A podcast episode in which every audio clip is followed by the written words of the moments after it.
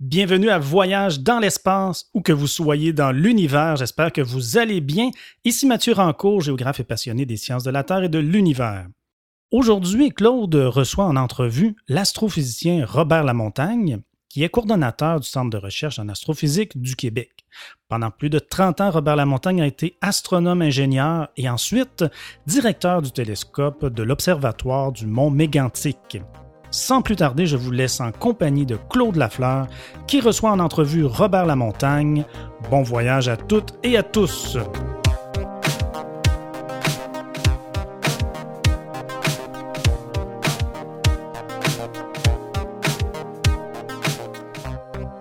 Bonjour, chers auditeurs, bonjour, chers auditrices. Et oui, c'est moi, Claude Lafleur. Je suis à la barre de l'émission aujourd'hui. Euh, en fait, j'ai décidé aujourd'hui de ne pas subir le supplice de la, de la question comme me font subir Richard et Mathieu, mais plutôt de le faire subir à quelqu'un avec qui j'ai beaucoup d'estime, euh, que j'admire beaucoup. C'est vraiment un très bon communicateur et c'est surtout un véritable astronome. En fait, dans l'émission qu'on va euh, faire aujourd'hui, je vais réaliser un peu un fantasme. C'est-à-dire que je me suis toujours dit depuis longtemps, ce serait très intéressant d'avoir un véritable astronome qui vienne nous expliquer au micro ce que c'est le, métier d'astronome. Qu'est-ce que c'est? Parce que souvent, dans les médias, on voit des astronomes qui viennent nous expliquer euh, les plus récentes recherches, qu'ils font, mais on n'a pas idée de ce que c'est comme, comme carrière, comme métier. Qu'est-ce que c'est d'être astronome? Fait qu'aujourd'hui, on va le faire avec un véritable astronome qui s'appelle évidemment Robert Lamontagne. Pour ceux qui ne le connaîtraient pas, Robert, c'est quelqu'un d'extrêmement gentil, d'extrêmement aimable. Euh, c'est quelqu'un qui ménage pas son temps. Là. Il, va nous donner son temps, il n'y a pas de problème. Mais c'est un très, très bon vulgarisateur. Fait que je suis vraiment très, très heureux de recevoir Robert à mon micro. Bienvenue, Robert, à Voyage dans l'espace. Bonjour et merci pour l'invitation. C'est un grand plaisir. Parfait. Mathieu, euh, petite euh, question de vocabulaire.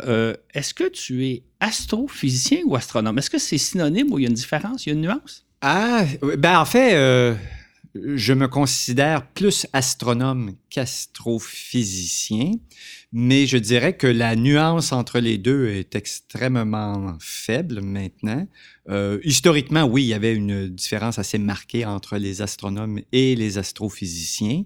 Euh, les astronomes étaient les spécialistes de l'observation du ciel euh, avec différents instruments. Bon, on, pense évidemment naturellement au, télescope, là, mais mm-hmm.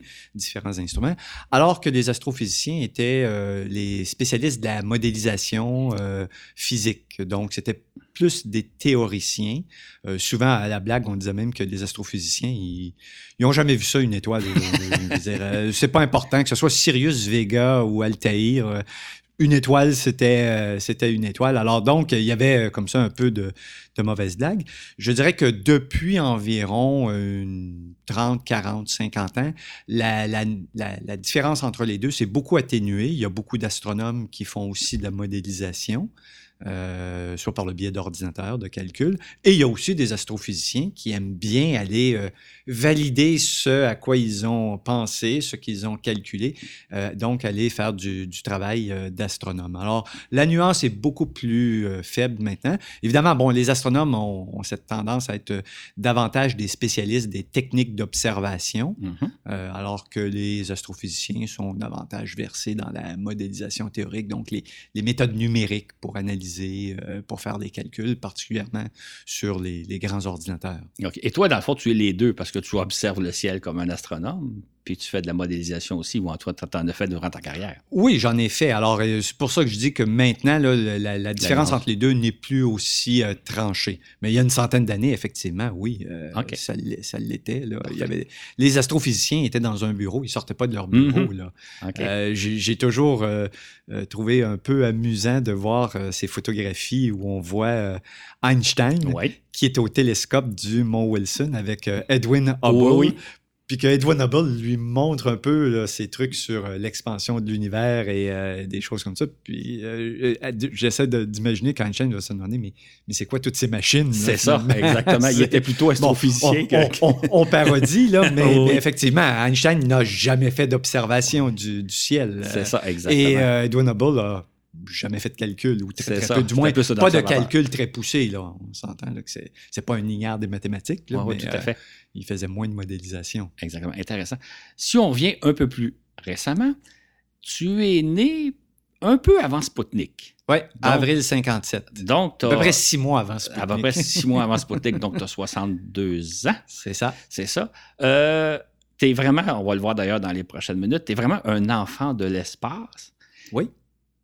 J'ai l'âge de la conquête spatiale. T'as l'âge de la conquête spatiale. T'es juste un petit peu plus vieux que Spoutnik. Parle-nous un peu de ton enfance. T'es né à Montréal? T'as des frères, des sœurs? Oui, euh, né à Montréal, euh, de, parents qui étaient nés à Montréal et de grands-parents qui étaient nés à Montréal. Alors, euh, moi, je suis venu au monde dans le béton. J'aime ça. Mm-hmm. Bon, j'adore la campagne, mais si on me met en plein centre-ville, trouve ça très agréable. Oui, oui. Euh, et ben, euh, j'ai un, je suis l'aîné de la famille. Mm-hmm. J'ai un frère un peu plus jeune que moi. Et euh, bon, malheureusement, j'avais aussi une sœur qui est décédée quand, il y a très longtemps. Mm-hmm. Mais donc, on était trois enfants.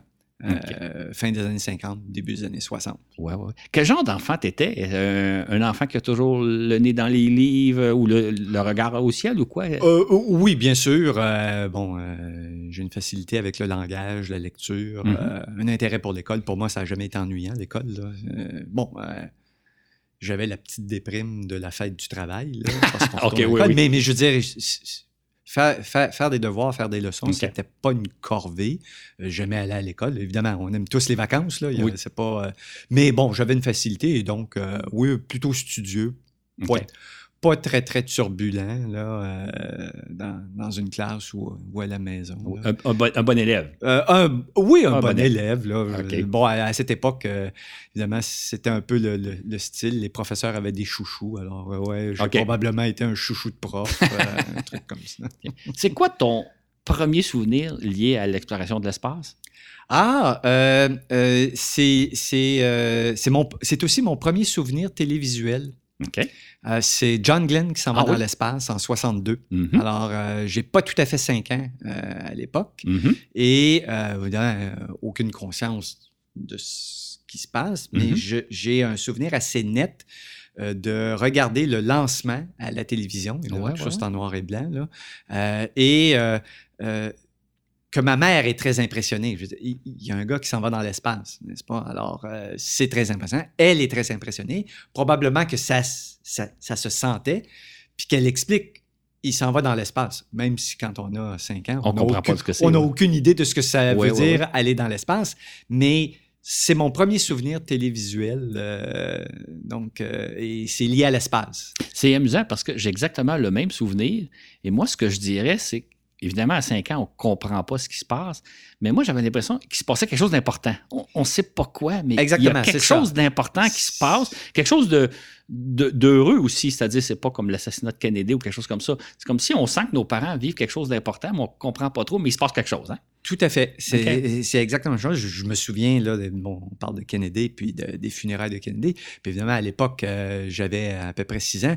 Et on comprenait qu'il y avait un événement triste, puis en même mm-hmm. temps, ça me choquait parce que, ben, il n'y avait plus les petits bonhommes à, la télévision. Je disais, c'était télédiffusé, les, les, funérailles. Alors, n'est-ce pas, c'est, cette vision d'un enfant, n'est-ce pas, qui, qui comprend un peu, il y a, des, il y a quelque chose d'important, mm-hmm. puis on peut comprendre que c'est euh, bénéfique ou, euh, ou non, que c'est heureux ou, malheureux, mais euh, on n'a pas pleinement conscience là, de, de, de, ce qui se passe. De ce qui se passe, c'est ça. Si j'ai, pour t'avoir entendu dans différentes entrevues, tu l'as raconté récemment, la piqûre est vraiment venue avec Apollo 11. C'est quand tu as vu les astronautes marcher sur la Lune que le, le déclic s'est fait.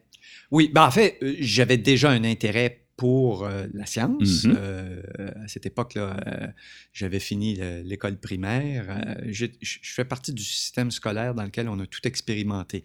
Donc, sauter des années scolaires, mm-hmm. les transformations. Alors, j'ai rapidement complété mon, mon, primaire. Puis déjà au secondaire, il y, avait un peu de cours de sciences, euh, physique, mm-hmm. chimie, euh, bon, évidemment les mathématiques. Euh, donc, j'avais un intérêt. Mm-hmm. J'avais un intérêt pour l'astronomie. C'était fascinant. Il y avait déjà des livres d'astronomie. Puis évidemment, ben, en même temps, ben, à la télévision, il y avait très, très peu de chaînes.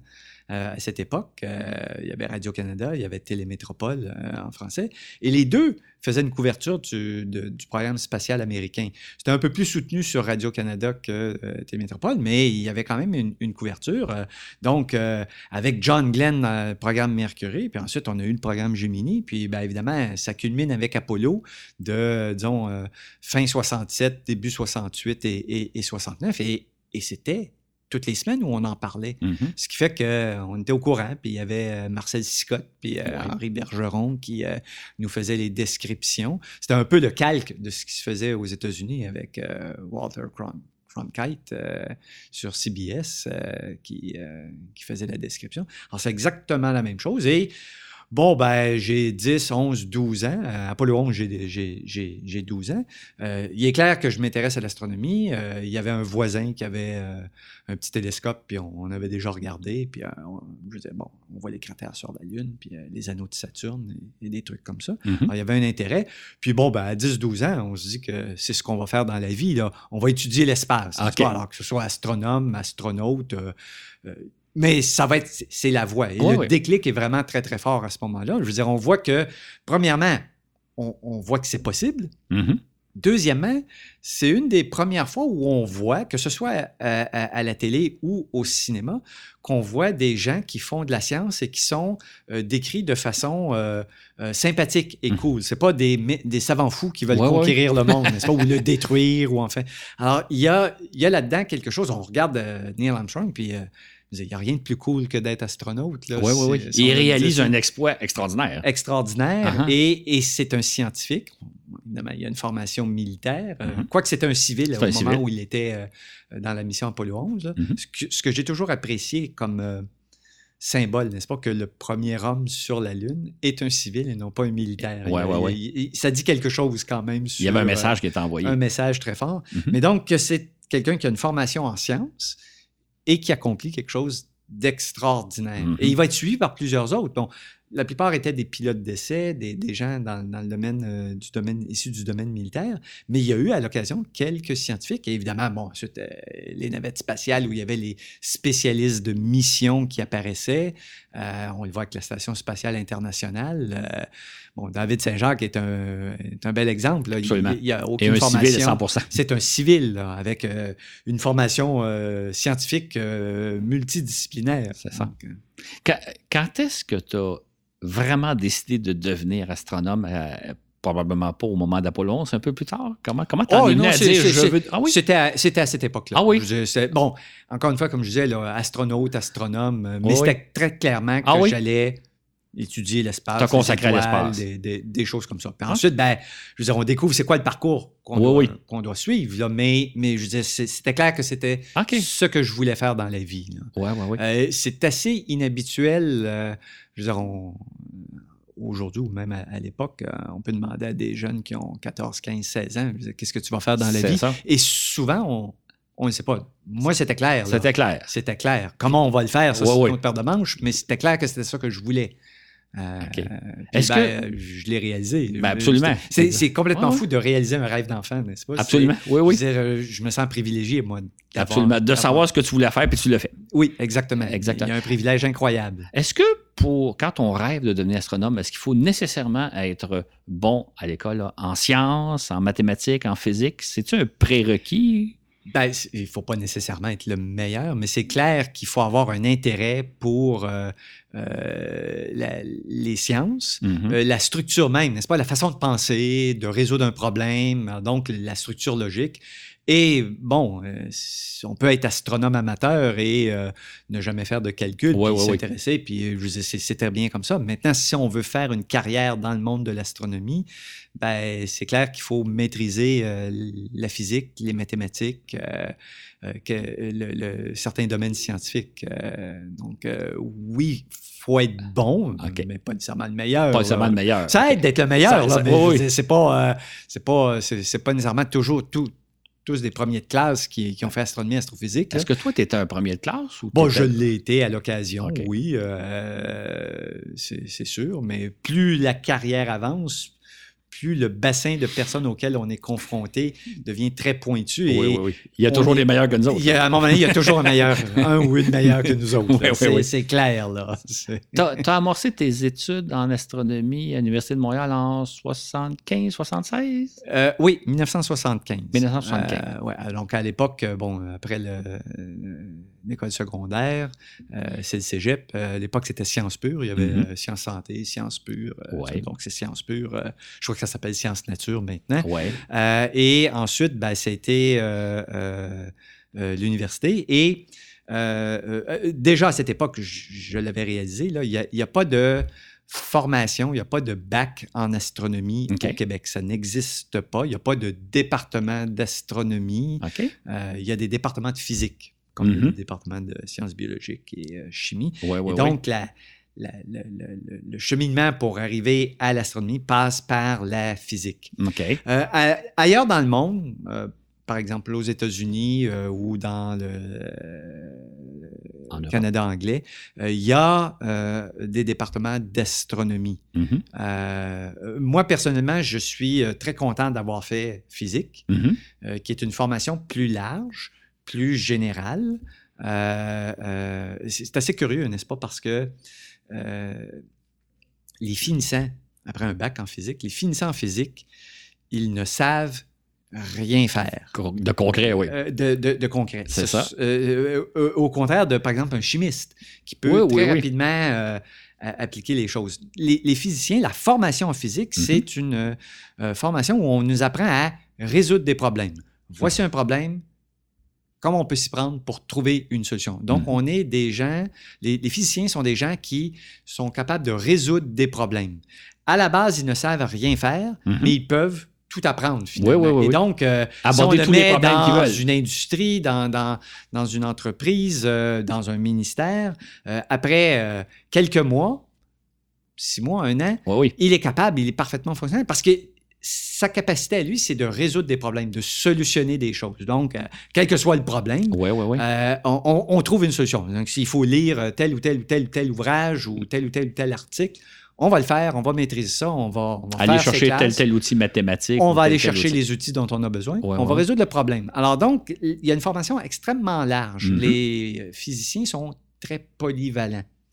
Euh, ça se retrouve dans l'industrie du jeu vidéo, Ouais, ouais. euh, dans le, le- En ingénierie. en ingénierie. Ça se retrouve euh, dans, dans le domaine financier et statistique. Ben oui. Euh, euh, euh, ça se retrouve euh, en astronomie aussi, euh, évidemment. Fait qu'à ce moment-là, tu fais ton bac en physique. En physique à l'Université de Montréal. Comment est-ce qu'on devient astronome? Comment Ben, le passage se fait? Bon, euh, euh, tous les bacs en physique, en tout cas, j'imagine qu'ils sont à peu près tous euh, pareils. Il y a un ensemble là, de, de cours Mhm. que je dirais de base. Un corpus? Euh, oui, de, les cours de physique de base, mécanique, électromagnétisme, mécanique quantique. euh, il y a les cours de mathématiques, donc calcul différentiel et intégral, des, des- des choses comme ça. Et à ça se greffe ce qu'on appelle les, les cours de spécialité. C'est dans, ce sont dans les cours de spécialité que les physiciens vont euh, prendre leur saveur, si on pourrait S'orienter. si on peut dire, s'orienter. Donc, euh, Mhm. physique des particules, euh, physique nucléaire, euh, physique de la matière solide, physique de, des plasmas, puis évidemment astronomie, astrophysique. Alors, donc, à travers le bac, il y a eu, je dirais, à peu près une demi-douzaine de cours de spécialité en astronomie, astrophysique, que, que j'ai évidemment suivi, Oui, oui, oui. puisque c'était l'objectif. Puis après ça, ben, ce sont les, les études au cycle supérieur Mhm. maîtrise, doctorat, où là, euh, il y a encore quelques cours, mais ils sont vraiment des cours de spécialité euh, dans la vaste majorité des cas. Et il y a évidemment ben, le, le- le- le projet de recherche. Mhm. Euh, à la maîtrise, c'est un projet relativement modeste, très encadré. Euh, par le, le- le- le- le superviseur ou la superviseuse. Euh, puis ensuite, au doctorat, ben, c'est un projet plus long, plus élaboré, où là, on, on nous donne un petit peu plus de cordes. Oui, oui, oui. on, on- on a des, des- des rapports à remettre, mais disons qu'on a pas mal plus de liberté. C'est là qu'on va faire nos classes, finalement. Là. montrer qu'on est hâte de faire de la recherche euh, de façon autonome. Exactement. Et au moment où tu es rendu à ces études-là, c'est là qu'ouvre le Mont Mégantic? C'est à peu près à ce moment-là. Et, Exactement. Et ça, ça coïncide, dans le fond. Oui. Et, et tu t'en es servi du Mont Mégantic pour faire certaines Ah, pour moi, ça a été un très, très beau tremplin, effectivement. Alors, euh, au tout début des années 70, euh, euh, le Canada a établi un partenariat pour construire un grand télescope. À l'époque, les grands télescopes, c'est dans la classe des euh, 4 à 5 mètres. Euh, et euh, ben, le Canada a décidé d'investir dans, dans un grand télescope. Euh, euh, on a décidé de construire le télescope Canada-France-Hawaii. Mhm. Euh, et comme le nom l'indique, ben, avec des partenaires, la France, l'État d'Hawaï. Et communément placé à Hawaï, qui est une Et, belle place à visiter. Euh, oui, bon, c'est- je veux dire, euh, les télescopes sont toujours dans ces endroits un peu euh, exotiques. Exotiques. C'est- pas de ma faute, c'est comme ça. Euh, mais, mais donc, le Canada a, a- a décidé d'investir dans ce, ce projet Mhm. et il n'y avait pas de tradition en astronomie du côté francophone. Mhm. Euh, donc particulièrement au, au Québec. Si on voulait faire euh, des études supérieures et faire carrière en astronomie et en astrophysique, euh, après avoir fait le bac, fallait aller soit à l'étranger, aux Mhm. États-Unis, en France, ou au Canada anglais. Et donc, il n'y avait pas d'expertise. Il y en avait, mais il n'y avait pas une très grande expertise en astronomie et en astrophysique du côté francophone. Et donc, les universités euh, du, du Québec, euh, l'Université de Montréal, l'Université Laval, il y a quelques chercheurs qui se sont regroupés là-dedans. On peut penser à Gilles Baudet ou Georges Michaud, euh, euh, qui ont eu l'idée de, d'établir un, un télescope modeste au Québec qui favoriserait la formation en astronomie et en astrophysique et qui permettrait de former une relève Mhm. francophone, euh, euh, le pendant francophone de ce qui existait déjà au, au, euh, au Canada anglais, pour alimenter ben, les grands observateurs, mais donc, entre autres, cette grande infrastructure qui, a- qui allait être euh, terminée à la fin des années 70. Donc, le Mont Mégantic, c'est un peu ça. Mhm. C'est, euh, disons, L'école de formation. l'école de formation. des et, astronomes et- québécois. et- et donc, euh, ben, bon, il y a eu un projet de construire ce télescope sur le territoire du, du Québec. Mhm. On s'entend, là, en termes de météo, là, c'est vraiment.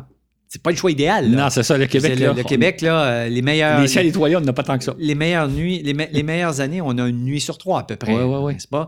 Euh, plus souvent qu'autrement concentré autour de la région de Montréal. Mais c'était, un, le symbole même, Mhm. euh, euh, euh, l'instrument comme tel qui permettrait de faire de la recherche, mais aussi et surtout de former une génération de nouveaux astronomes, euh, puis ensuite, ben, ultimement, de diffuser ensuite euh, l'astronomie auprès du public. C'est ça. T'es t'es Euh, vraiment l'exemple type de ça. Euh, oui, ben moi, je suis à, à l'avant-garde de tout ça, euh, euh, en effet, parce que je suis arrivé, quand j'ai terminé mon bac en physique, l'observatoire du Mont Mégantic ouvrait. Oui, oui, oui. Et donc, je- voilà, naturellement, à la maîtrise, on va utiliser l'observatoire du Mont Mégantic. Juste le situer, c'est dans les cantons de l'Est, environ quoi, 200 km à l'est de C'est Montréal? euh, c'est 250 km de, de Montréal. de Montréal. Euh, c'est stratégiquement situé à la même distance de route de Montréal et de Québec. Ah bon? Étant que les deux universités partenaires Oui, à, oui, oui. à- à l'origine étaient euh, l'Université de Montréal et l'Université Laval. Donc, euh, il fallait pas qu'il y ait un avantage indu pour l'un ou l'autre. Euh, et donc, ben, bon, le, le Mont Mégantic est un bon site.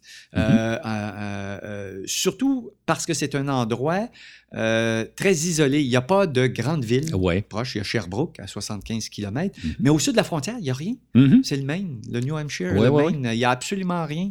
Euh, et donc, le, le- le- le potentiel de développement euh, urbain était très limité, ce qui fait que sur, pour les années à, les années à venir, euh, le problème de la pollution lumineuse n'allait pas se poser de façon aussi dramatique. Il y avait eu d'autres sites qui avaient été envisagés au nord du Mont-Tremblant, Mhm. qui était un très, très bon site. Un peu plus loin pour les gens de Québec, un peu plus proche pour les, euh, oui, pour les gens de Montréal. Mais je veux dire, euh, historiquement, on se rend compte à quel point ça aurait été une catastrophe, n'est-ce Ben, pas? absolument. Je veux dire, avec le que- développement de la station au, au Mont-Tremblant. Or, euh, en rétrospective, le Mont Mégantic est, est- est un bon site. Oui. Euh, il y a toujours une série de compromis hein, pour choisir un site astronomique, à part le nombre de nuits claires. bon, il y a la stabilité de l'atmosphère, mais il faut que le site soit accessible. Absolument. On ne veut pas que ce soit une expédition de trois semaines pour atteindre un télescope. C'est ça, dans le grand, grand nord. Il faut. il- euh, on l'envisage maintenant pour euh, les, prochaines générations de grands télescopes, d'avoir des, endroits euh, très exotiques comme l'Antarctique ou le, très grand nord du pays, mais euh, ça va poser Ça le va problème poser le problème. d'accessibilité. Euh, Et, et donc, le, le coût de la recherche à faire là-bas, sans compter les complications avec le froid. C'est ça, exactement. Le Mont Mégantic est équipé d'un télescope d'un mètre soixante? C'est 1m60. Ça, Le- ça le- permet de faire des observations assez intéressantes? Ben, à l'époque de sa construction, Ouais. euh, les grands télescopes, c'était la classe des 4 à 5 mètres. Donc, Ouais. 1m60, c'était un télescope de taille moyenne. Oui. Aujourd'hui, à l'ère des télescopes de 8 à 10 mètres et bientôt de 25 à 40 mètres, c'est devenu un petit télescope. C'est ça. Euh, il- cependant, euh, euh, malgré le fait que la taille même du, miroir ne change pas, il y a eu une amélioration substantielle dans la sensibilité des instruments qu'on peut accoler, des détecteurs. On est Mm. passé des plaques photographiques avec une efficacité d'à peu près 3, 4, 5% dans le meilleur des cas, Mhm. à des détecteurs euh, numériques qui ont une efficacité de 95 à 100 Ouais, ouais. Donc, pour le même télescope, Mhm. on ramasse plus de photons. En fait, le détecteur en ramasse Ouais, plus. Donc, ça a permis de maintenir la compétitivité du télescope pendant très longtemps. Euh, et oui, il se fait des projets de recherche. Évidemment, on s'entend là, ça demeure un, un miroir de 1,60 m. Donc, euh, l'idée d'aller observer le quasar le plus lointain, on oublie Pas ça. avec lui. C'est pas avec, avec lui. Mais il y a des projets où, où le télescope a un créneau très particulier pour Ouais. faire des euh, suivis détaillés de, de relevés, de, de, de sondages profonds. On peut faire des choses. On peut Mhm. faire aussi un suivi dans le temps.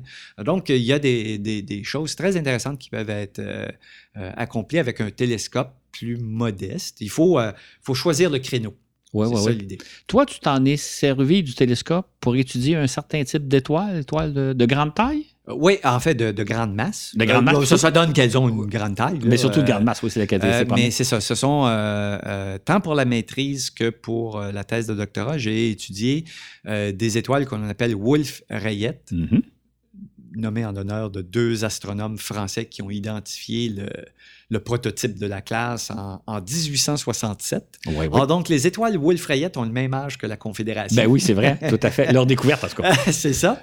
Euh, et à l'époque, quand moi j'ai fait euh, euh, ma thèse, on en connaissait dans notre galaxie euh, un peu plus d'une centaine, peut-être euh, 130, euh, 150. là, le, le nombre a augmenté euh, de façon substantielle. Juste dire, ce sont des étoiles qui sont quoi, 10, 20, 30 fois plus massives que le Soleil? Oui, ce sont des étoiles de très grande masse. Ce sera euh, plus de 10 fois la Plus- masse du Soleil. Du Soleil, Ça peut aller jusqu'à 30, 40, 50 fois la masse du Soleil. OK. Euh, euh, ce sont des étoiles, donc forcément à cause de leur très grande masse, ce sont des étoiles qui vivent très peu de temps. Mhm, Euh, leur durée de vie, ça se mesure en millions d'années. Mhm. 5, 10, 15 millions d'années tout au plus. Euh, ce sont des étoiles qui, ces étoiles massives, euh, terminent leur vie euh, de façon explosive, Mhm. ce qu'on appelle des supernovas. Il y a toute une série de phases intermédiaires avant d'arriver à l'explosion, dont une phase au cours de laquelle euh, l'étoile euh, euh, perd beaucoup de matière. Euh, quand on regarde notre Soleil, là, notre Soleil, c'est une petite étoile, euh, une fois sa propre masse, Mhm. par définition. Euh, et c'est une étoile qui s'évapore. On parle de- parfois du vent solaire, Ouais, ouais. euh, un flot de particules qui est responsable des aurores boréales, par exemple, euh, entre autres des tempêtes solaires. Mais donc, notre Soleil s'évapore un peu des, euh, des électrons, des protons, euh, donc euh, des euh, particules qui quittent la surface du Soleil. Euh, mais c'est un vent très ténu. Mhm. Les étoiles Wolf-Rayet ont des vents qui sont 1000, 10 000, 100 000 fois plus euh, denses et massifs. Donc, ce sont des étoiles qui, pendant cette phase, ces étoiles Wolf-Rayet, pendant qu'elles sont dans cette phase Wolf-Rayet, vont perdre euh, euh, 10 de leur masse, Mhm. 20% de leur masse. Euh, Donc, c'est un, un vent extrêmement important. Et ce vent, euh, bon, évidemment, beaucoup d'électrons, beaucoup de protons, mais il transporte avec lui aussi euh, des, les produits de la fusion nucléaire Ah ouais? qui se produisent au centre. Donc, euh, de l'azote, du carbone, de l'oxygène. Les étoiles Wolf-Rayet sont responsables en partie de l'enrichissement Ah Oui, oui, oui. en éléments lourds de- du cosmos en général. Donc, euh, toi, moi, là, oui, on est ce fait qui nous de- entoure, on est fait avec du matériel qui a probablement été fait. dans les étoiles Wolf-Rayet à un moment donné et qui, qui a été répandu dans l'espace. Ça a formé d'autres nuages de gaz à partir duquel le formé le Soleil, la Terre euh, s'est formé. Donc, Est-ce euh, est-ce que on est fait avec de la matière qui, qui, Qui- il y a qui- 8 milliards d'années, était dans les étoiles. Absolument. Est-ce que Betelgeuse était une étoile? Wolf-Rayet? Euh, euh, Est-ce- non, c'est une étoile. euh, elle pourrait le devenir. Elle va probablement connaître non, mais à l'époque où elle était, parce qu'elle n'est plus dans sa séquence principale. Non, mais elle est devenue elle- une super géante rouge. Alors, euh, elle pourrait. OK. tra- Elle a peut-être traversé une phase Wolf-Rayet. Elle va peut-être y retourner. Là. Euh, dans l'évolution, il y a des excursions. là. Le chemin n'est oui. pas aussi, euh, aussi net que ça. Là. On passe euh, Wolf-Rayet, géante rouge. On peut revenir Ouais, ouais, ouais. Donc, euh, Est-ce que toi, ça t'intéressait d'en découvrir davantage? Tu disais à l'époque, on en connaissait à peu près 100, 130. Est-ce que ton but, c'était d'en trouver davantage Euh, ou d'étudier un ben, aspect un le, peu particulier? euh, le projet de recherche initial Mhm. euh, les premiers balbutiements de, de ma thèse étaient là-dessus. C'était l'idée de, de découvrir de nouvelles étoiles wolfrayettes, mais dans d'autres galaxies. Euh, que la note. Euh, galaxie du groupe local. Donc, euh, par exemple, euh, en, galaxie d'Andromède, mais c'est 31. Galaxie du Triangle, mais c'est 33. Mhm. Et l'idée, c'était d'utiliser le mont mégantique. Oui, oui. Malheureusement, on s'est rapidement rendu compte que bon, la taille du télescope, Ne le permettait pas. ça allait rendre la, la chose extrêmement difficile. OK. Euh, pas impossible. À l'époque, on était avec des plaques photographiques. Mhm. Aujourd'hui, avec des plaques modernes, on pourrait peut-être y arriver. Mais donc, ça rendait la chose difficile. Donc, on a euh, modifié le projet pour euh, se rabattre sur les étoiles Wolfrayettes galactiques, donc dans la Voie Nos lactée, voisines. et d'étudier leur comportement. Donc, entre autres, un, un des paramètres qui était très, très mal connu à l'époque, c'est la masse des étoiles Wolfrayettes et les différentes phases évolutives. Il y a différents scénarios. Et donc, euh, une façon de mesurer la masse des étoiles Wolfrayettes, c'est de euh, vérifier si elles font partie de, de systèmes binaires, donc deux Ouais. étoiles qui tournent une autour de l'autre. Et par euh, loi de gravitation, les lois de Kepler, en fait, euh, on, arrivait, on pouvait arriver à mesurer la, la masse. Donc, l'idée, c'était d'étudier les systèmes binaires d'étoiles Wolfrayettes. Oui, oui, oui. OK. Alors, c'est assez amusant parce que ma- le tout, tout début de ma carrière s'est consacré sur euh, ce que j'appellerais l'astronomie extragalactique. Mhm. Tenter tant bien que mal de trouver des étoiles Wolfrayettes extragalactiques. Puis ensuite, on s'est rabattu sur des étoiles Wolfrayettes galactiques, Oui, plus oui. proches. Ouais. Quand même des milliers d'années-lumière, mais plus proches. Plus- mais plus proche, dans notre galaxie, dans, Dans notre, notre voisinage. Parle-moi un peu. Euh, on imagine, euh, on a une vision romantique des, des astronomes qui ont leur, Ouais. leur œil au télescope. regardent ça. Hippolyte Calice. c'est Hippolyte Calice dans Tintin. C'est ça, exactement. Mais c'est pas ça du tout. C'est quoi le. Non, c'est vraiment pas ça. C'est que- quoi la, la carrière d'un astronome? C'est quoi le- Euh, le, quotidien d'un astronome? En fait, le travail de l'astronome au télescope même, Mhm. ce n'est qu'une toute petite fraction du, du travail astronomique. Oui, effectivement, on va au télescope, on passe des nuits, on observe au, euh, au, au télescope. Mais c'est peut-être euh, une semaine, deux semaines, trois semaines, quatre semaines dans une année. Là.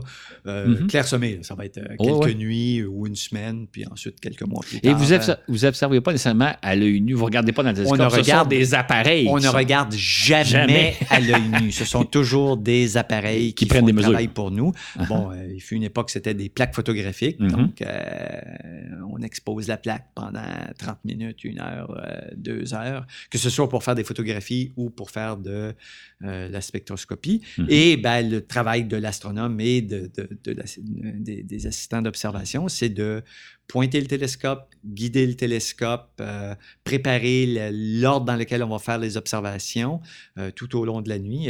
Bon, à l'époque où c'était des plaques photographiques, il fallait développer les plaques, donc Mhm. il y avait du travail de chambre noire euh, à faire. Là, maintenant, ça se fait avec des instruments, des détecteurs électroniques contrôlés par ordinateur. Le travail est un peu le même, Mhm. mais euh, il se fait à travers, euh, on regarde l'image sur un écran d'ordinateur. On est que très, très rarement à côté du télescope, physiquement, là, Mhm. à un pied ou deux du télescope. On y est pour faire des ajustements sur l'in- l'instrument, mais on ne veut pas être dans la même salle que le télescope, tout simplement parce que la chaleur du corps humain Oui, oui. euh, réchauffe la pièce. Le télescope, il, il est à l'air libre, n'est-ce pas? Mhm. Il est dans une enceinte. euh, un Mais il est à température extérieure. Mais à température extérieure avec euh, la fente là, qui, est, qui est ouverte. Et le simple fait d'avoir Un une humain. personne à côté, ça réchauffe l'air et ça crée des turbulences. On le voit, la qualité des images est moins bonne s'il y a quelqu'un. Donc, l'idée, c'est d'être dans une salle euh, climatisée ou chauffée, dépendant là, de, de la saison, euh, adjacente Mhm. Avec laquelle il n'y a pas de contact, sauf par le biais des, euh, des instruments. Alors ça, c'est une partie du travail de l'astronome.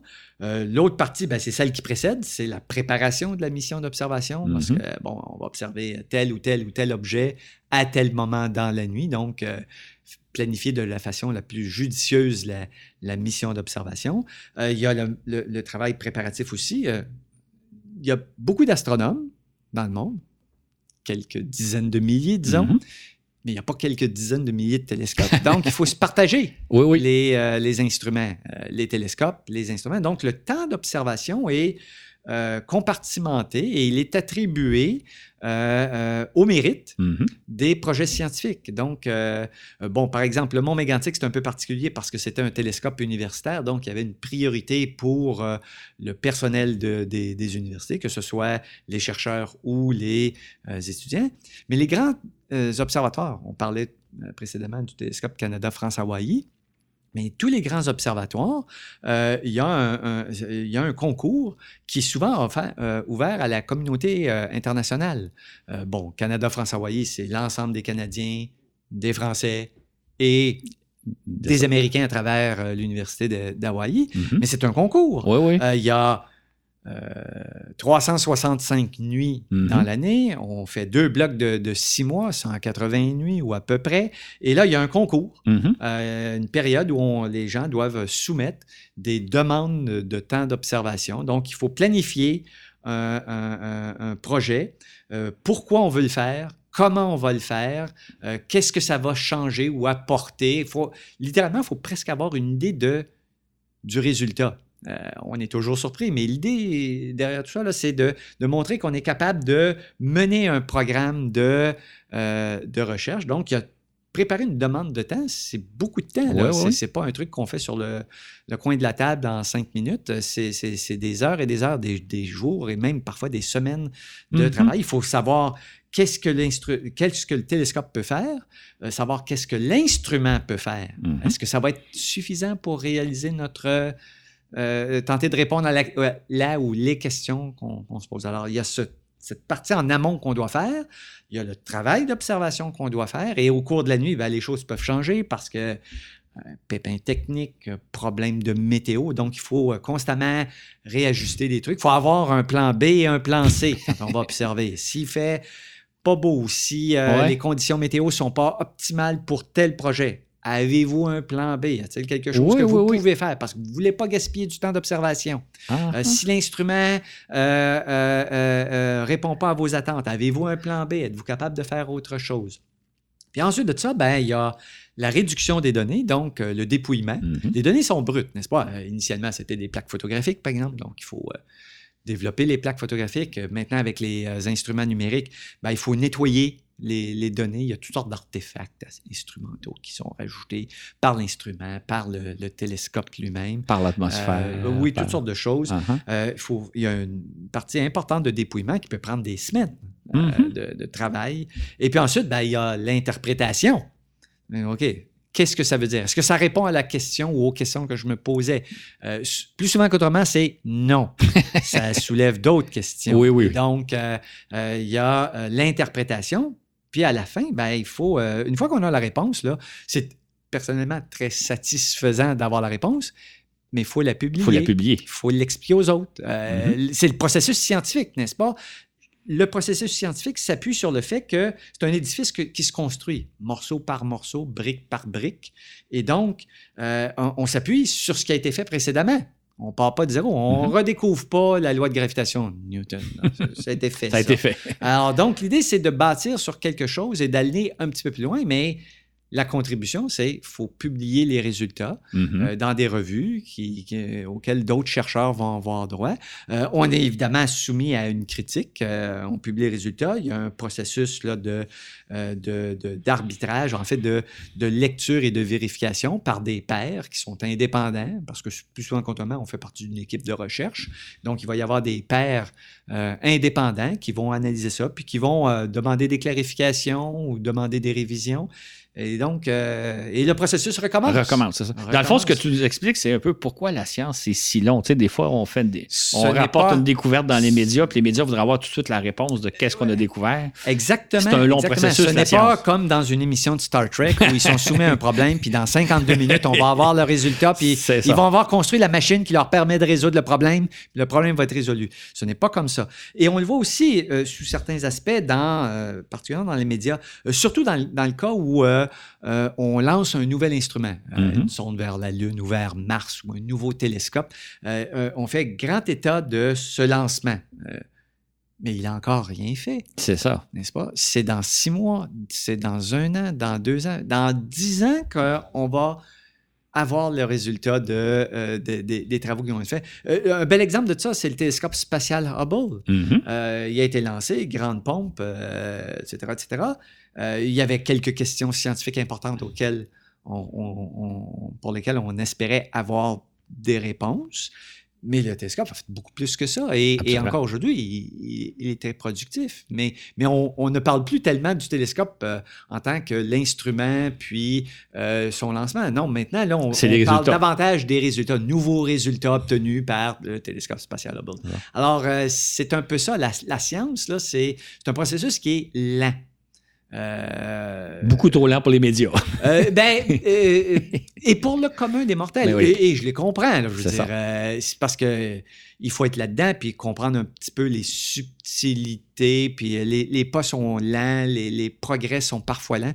On peut se casser la tête sur une façon de, de dépouiller des données ou d'interpréter des données. Ça peut prendre des semaines, des, des mois, puis parfois, il n'y a pas de solution. Il y a pas de on le laisse de côté. On passe à un autre problème. On y reviendra C'est ça. on y reviendra. Euh, moi, j'ai beaucoup de mes collègues, ils, ils travaillent sur le même type d'objet, le même type de, euh, de, de questions qu'il y a 20 ou 30 ans. Ils ont fait des progrès, Oui, oui. bien sûr, ils ont fait des progrès, mais euh, c'est une série de progrès qui s'accumulent et il y aura d'autres générations de chercheurs. Quand j'étais étudiant Mhm. euh, à l'université, que ce soit au, au bac ou au cycle supérieur, euh, évidemment, à cette époque, les, les universités avaient des euh, euh, systèmes de des, des- des- des centres de calcul centralisés, de gros ordinateurs. Il y en a encore, mais on a aussi euh, chacun notre ordinateur personnel. Mais donc, il y avait ces grosses machines. Mhm. Et là aussi, Fallait le chercher temps- du temps. le temps était. euh, ça coûtait de l'argent, là. Ouais, je veux ouais. dire, euh, 30 secondes d'ordinateur, ça coûtait de l'argent. Et il fallait remplir des, des demandes d'accès aux, aux- Oui, oui, oui. aux- aux- aux grands ordinateurs. Et on nous demandait bon, ben, quand est-ce que vous euh, prévoyez finir votre projet? Ben, jamais. je veux dire, euh, c'est une question ouverte, là, n'est-ce pas? Là, je veux dire, pour les gens, les gestionnaires de, de- de Mhm. ces ordinateurs, eux, ils- n'est-ce pas? Il y avait une question, on a la réponse, projet fini. C'est ça. L'astronomie, c'est pas ça. Pas la ça. science, en général, c'est pas ça. Alors, euh, ça les embêtait toujours. Puis ils nous demandaient aussi euh, souvent euh, quelle sorte d'ordinateur vous voulez avoir euh, le plus puissant que vous avez, euh, si possible, parce qu'on va le pousser à la limite. Ouais, ouais, ouais, on va vraiment le pousser à la limite. Il y a tellement de données à compiler. Euh, c'est ça. tu t'es- tu t'es intéressé aussi euh, un peu plus tard dans ta carrière à, à d'autres types d'étoiles, dont les naines blanches et les sous-naines. Mhm. De quoi il s'agit? Qu'est-ce que c'est et qu'est-ce que toi, il t'intéressait? Euh, oui, bon, après mes études au cycle supérieur, euh, euh, je me suis intéressé à un autre type d'objet parce que, bon, j'avais des collègues qui travaillaient là-dessus. Puis à un Mhm. moment donné, ils ont eu besoin de. euh, pendant mes, mes études au, au cycle supérieur, j'avais développé une, une très, très grande ex- expertise en euh, spectroscopie. Euh, donc, euh, décortiquer la lumière, euh, analyser ce que ça signifie, identification de raies, mesure de vitesse, des choses comme ça, mesure de température. Donc, j'avais développé une très grande expertise en spectroscopie. Et cette expertise ben, peut être transférée dans un autre domaine de l'astronomie. Donc, Mhm. on parle ici de naines blanches et d'étoiles de type sous-naine, qui sont des étoiles toutes petites, Mhm. d'où le nom, n'est-ce pas? Et en fait, ce sont aussi des étoiles mortes. Euh, ce sont, euh, par exemple, notre Soleil, à la fin de sa vie, lorsqu'il va achever sa vie dans 5 milliards d'années, euh, il va perdre son enveloppe externe, donc Mhm. euh, il va s'évaporer.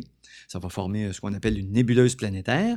Et la région centrale, Mhm. où il y a les réactions nucléaires, où l'hydrogène se transforme en hélium, puis éventuellement l'hélium va se transformer en carbone, la région centrale, euh, ce, ce noyau, c'est ce qui va former une naine blanche. Mhm. Éventuellement, les réactions nucléaires vont s'arrêter, l'enveloppe externe va avoir été éjectée, puis il va rester le cœur de l'étoile, inerte, très très chaud là. hein. Je veux dire, on s'entend que ça a été chauffé à des millions de degrés, mais il n'y a plus de réaction, plus de production d'énergie, donc c'est un, un cœur inerte qui se refro- refroidit inexorablement.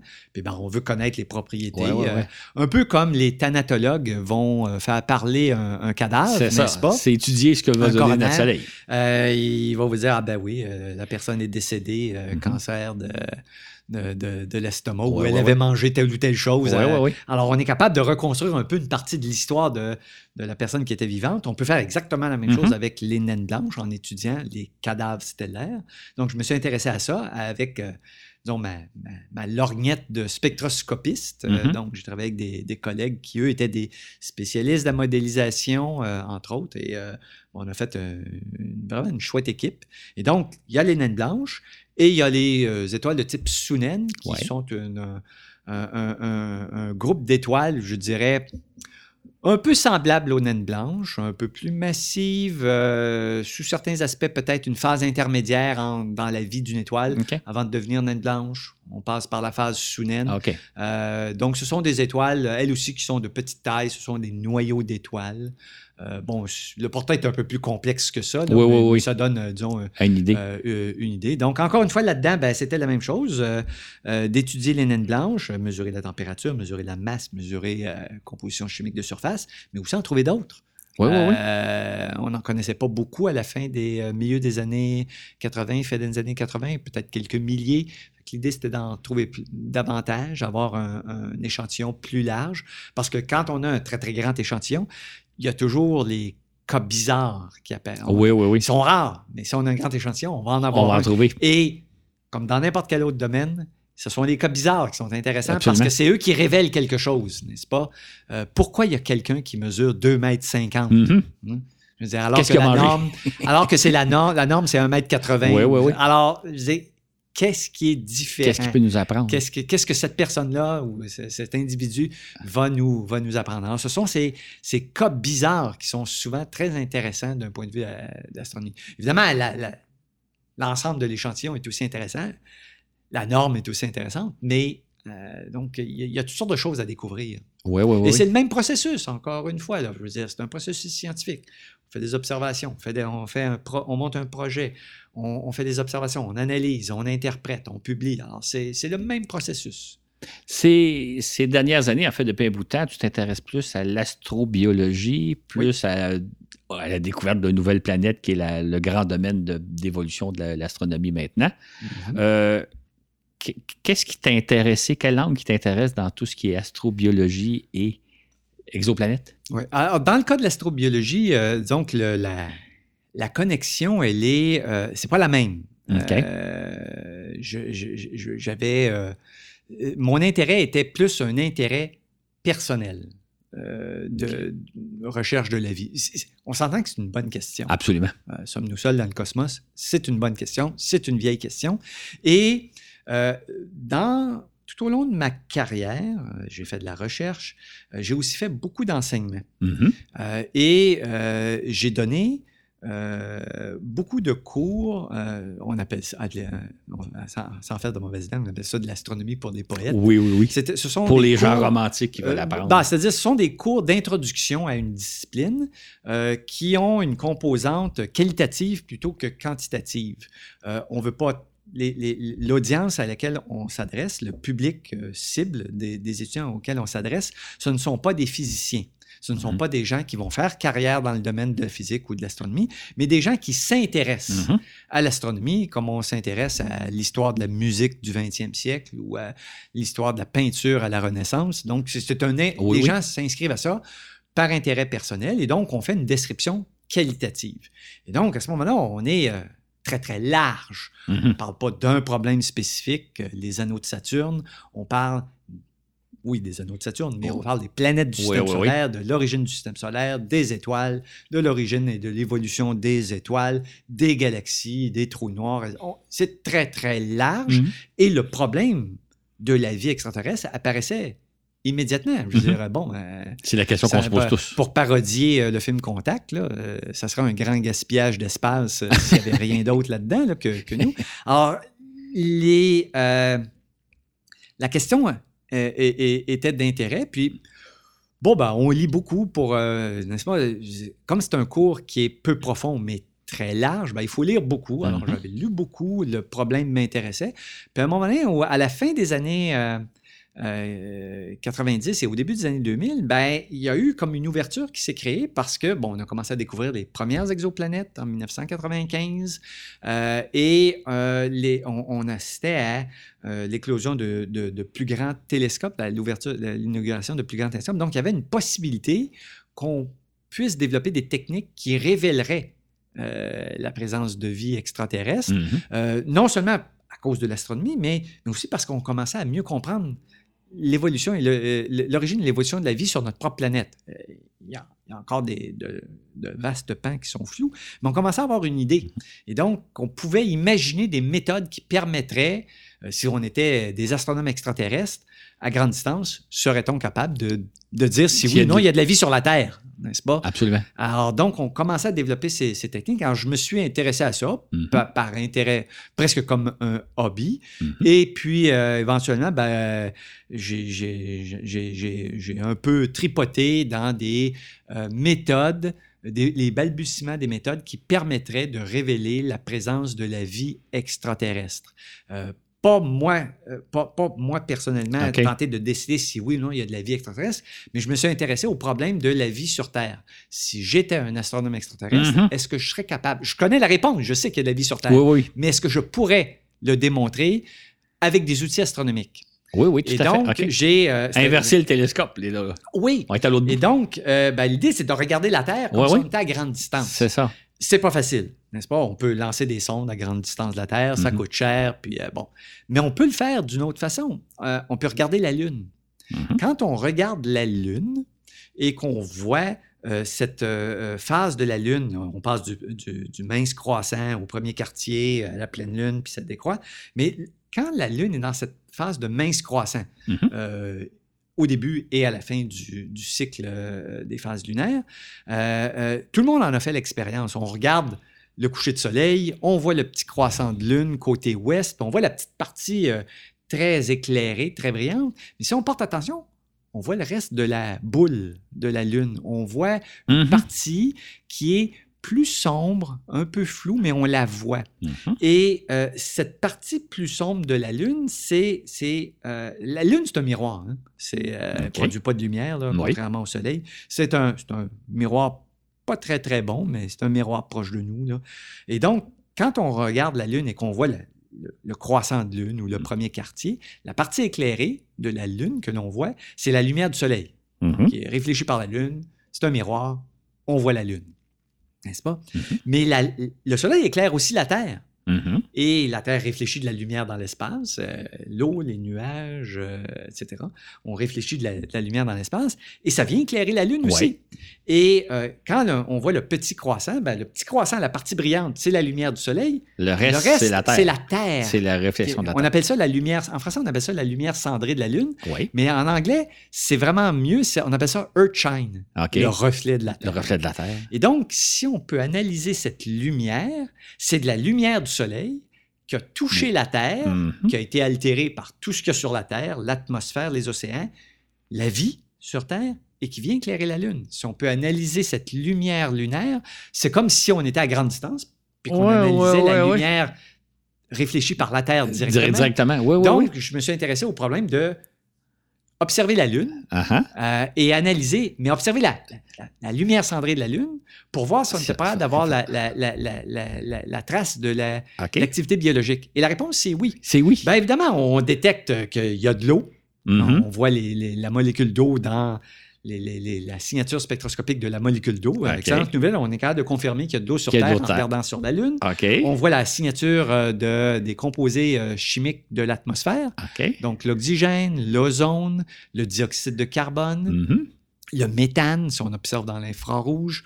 Euh, et ça, là, dans le cas du méthane et de l'oxygène, Trace de euh, vie. c'est- l'activité biologique sur notre tête qui produit ça. ça. La photosynthèse des plantes, Mhm. la digestion des, euh, des ruminants, la décomposition de la matière dans les rizières, les, les marécages. Donc, la composition chimique de notre atmosphère trahit l'activité biologique. Donc, en regardant la Lune et la lumière cendrée de la Lune, je pouvais confirmer qu'il y a bel et bien de la vie sur la Terre. Ouais, ouais, ouais. Mais c'est encore plus que ça.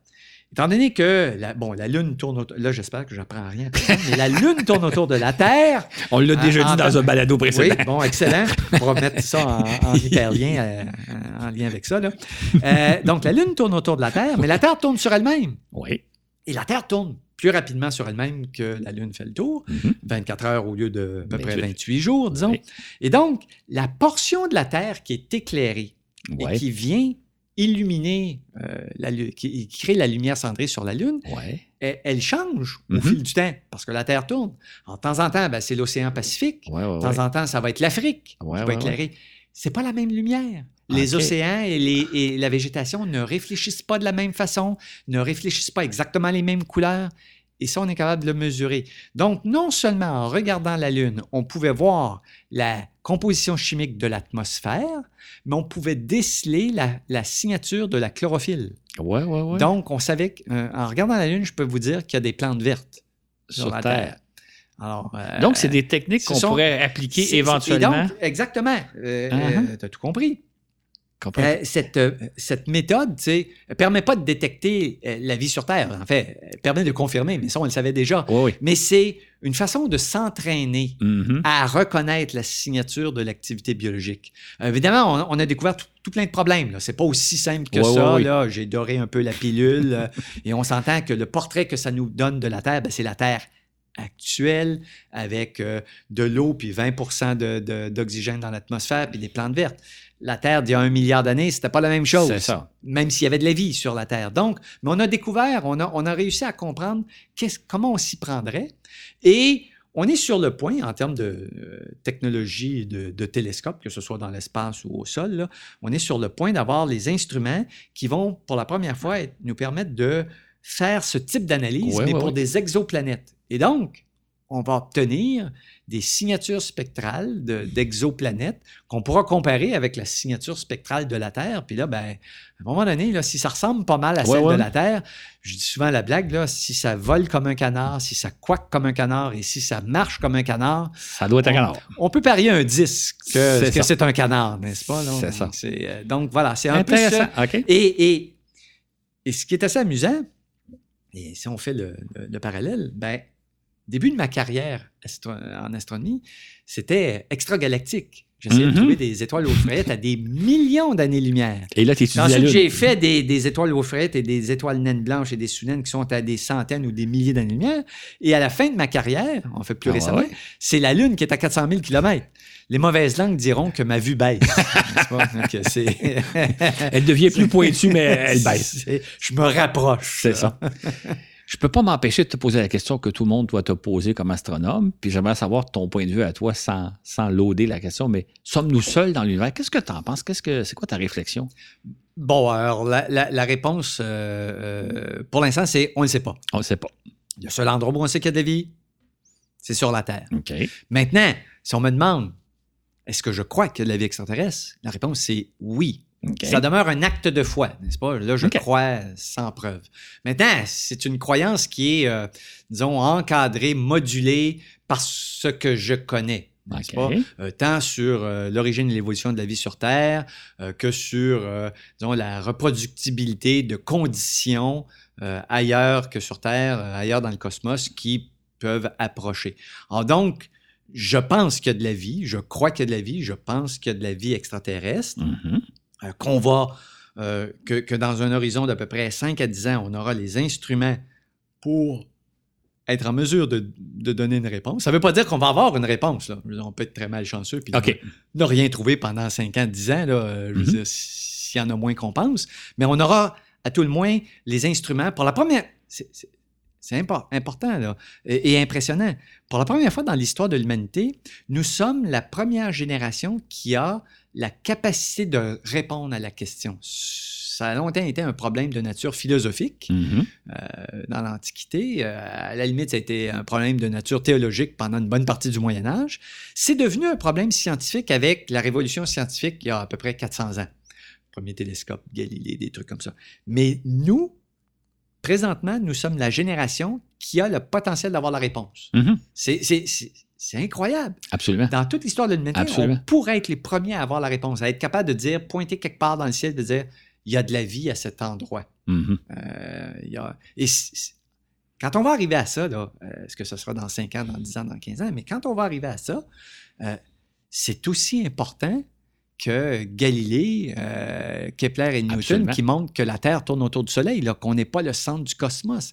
C'est une révolution qui est euh, euh, scientifique aussi importante. Ça, va changer notre rapport au cosmos. Et donc, c'est fascinant. C'est pour ça que la question est très intéressante. Mm-hmm. et donc, pour l'instant, ben, ça demeure un acte de foi, mais je pense qu'on pourrait. Euh, j'ai l'intention de vivre vieux et je veux avoir la réponse à la question. en même temps, euh, c'est drôle parce que euh, là, là c'est vraiment la démarche scientifique, mais la plupart des gens vont dire ben, c'est évident qu'il y a de la vie dans l'univers, parce que l'univers est tellement grand, ça se peut pas qu'on soit tout seul. Ça revient à la boutade de, de, de, contact, n'est-ce pas? Ça serait un grand gaspillage. Ça, ça serait un gaspillage. Mais tu as quand même une, une- une- une certaine re- retenue en disant je pense qu'il y a de la vie, mais tant qu'on ne l'a pas trouvé, je suis pas certain. Ben, là, c'est le, ne scientifique en moi qui, oui. évidemment, là, qui, qui, qui, euh, euh, disons, tient les rênes, si, si- si je peux dire. Euh, et il y a aussi l'autre aspect, c'est que euh, on parlait tout à l'heure de la vision, je dirais, romantique des astronomes, n'est-ce pas? Euh, L'œil vissé à l'oculaire. euh, C'est généralement des vieux monsieur, cheveux blancs, C'est ça. l'œil vissé à l'oculaire, un astronome.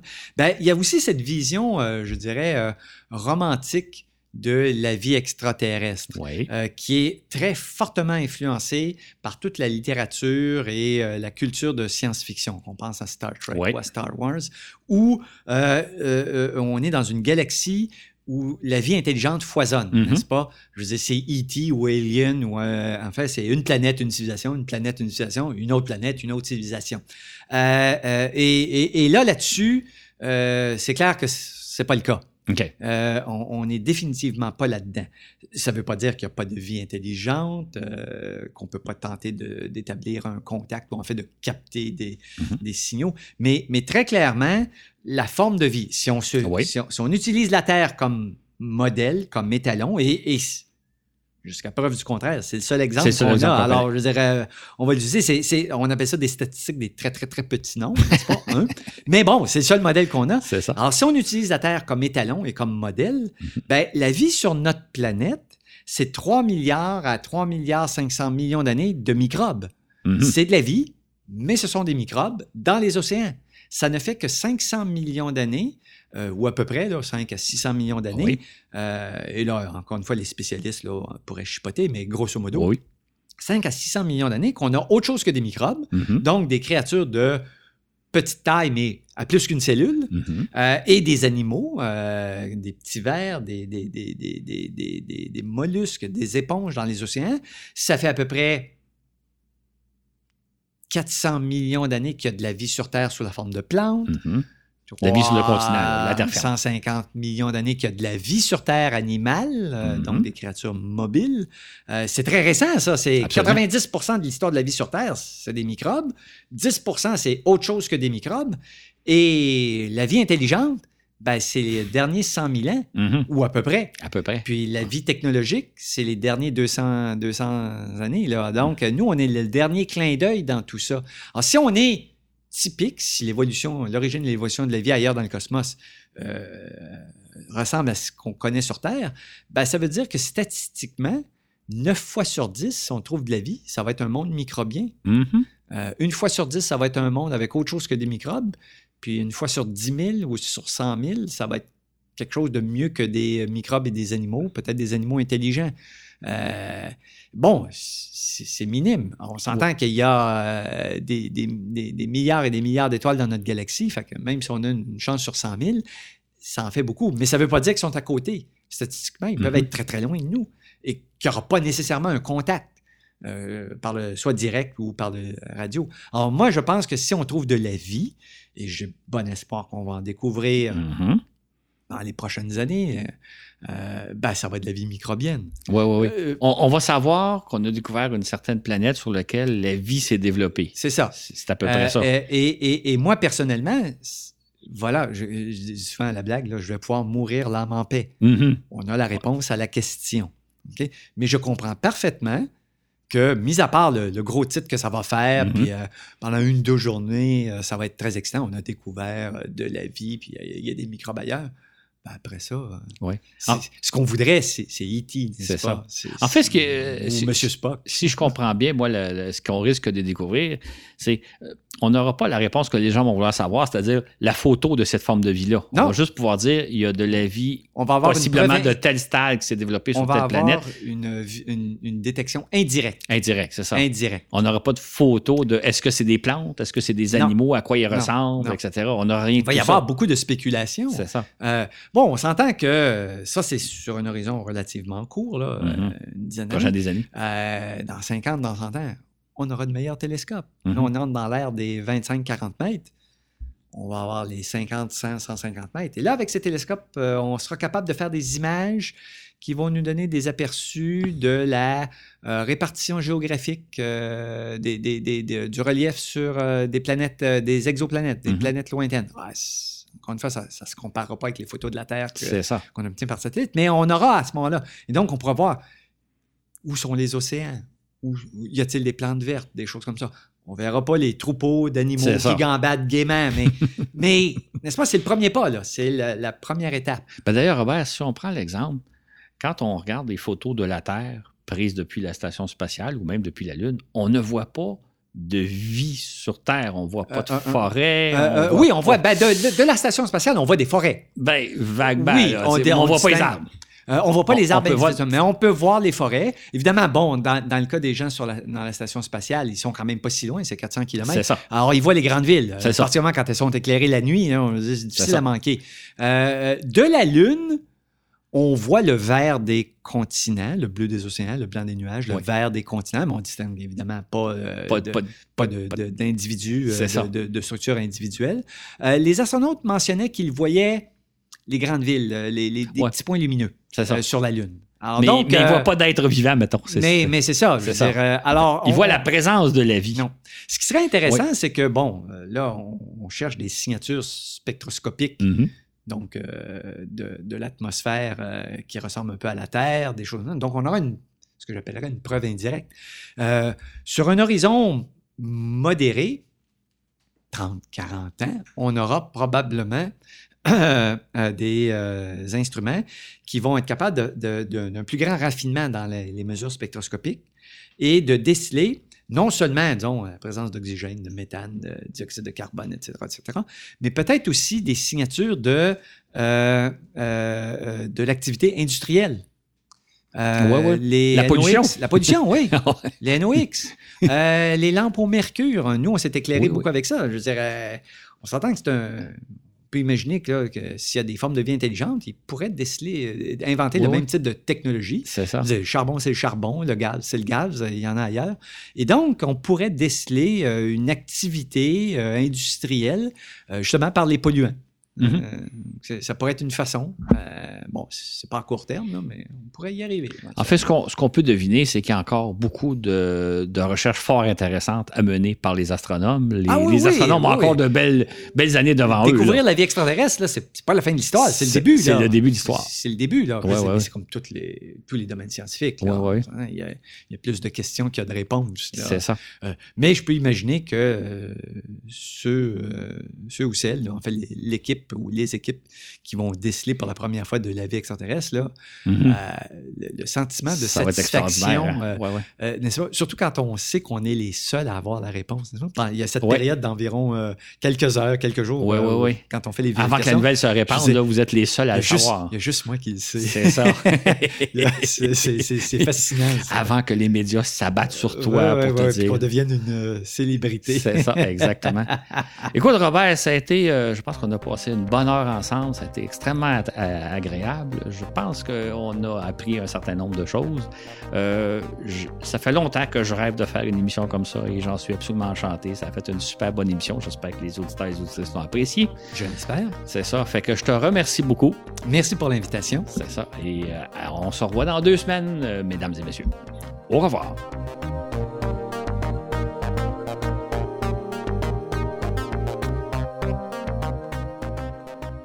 À noter que Robert Lamontagne s'est mérité deux prix d'excellence en enseignement décernés par l'Université de Montréal dans la catégorie chargé de cours. Il a aussi reçu le grade de chevalier de l'Ordre de la Pléiade décerné par l'Assemblée parlementaire de la francophonie pour sa contribution à la diffusion de la science auprès du public. J'espère que vous avez apprécié cet épisode. Euh, à noter qu'il n'y avait aucun montage. Vous avez vraiment entendu l'intégrale de l'entrevue entre Claude et Robert. Euh, Robert Lamontagne, qui est une personne tellement sympathique, euh, autant en ondes comme euh, vous pouvez le- l'entendre, que ce soit avec nous aujourd'hui ou dans les médias québécois, et tellement sympathique aussi en dehors des ondes. Là, on a eu de belles discussions avant et après l'entrevue. C'était vraiment intéressant de le rencontrer. Merci beaucoup à Robert Lamontagne, qui a été très généreux de son temps Euh, et il nous a communiqué, je pense, vraiment bien sa passion pour euh, l'astronomie. C'était vraiment intéressant de suivre son parcours et d'apprendre en même temps.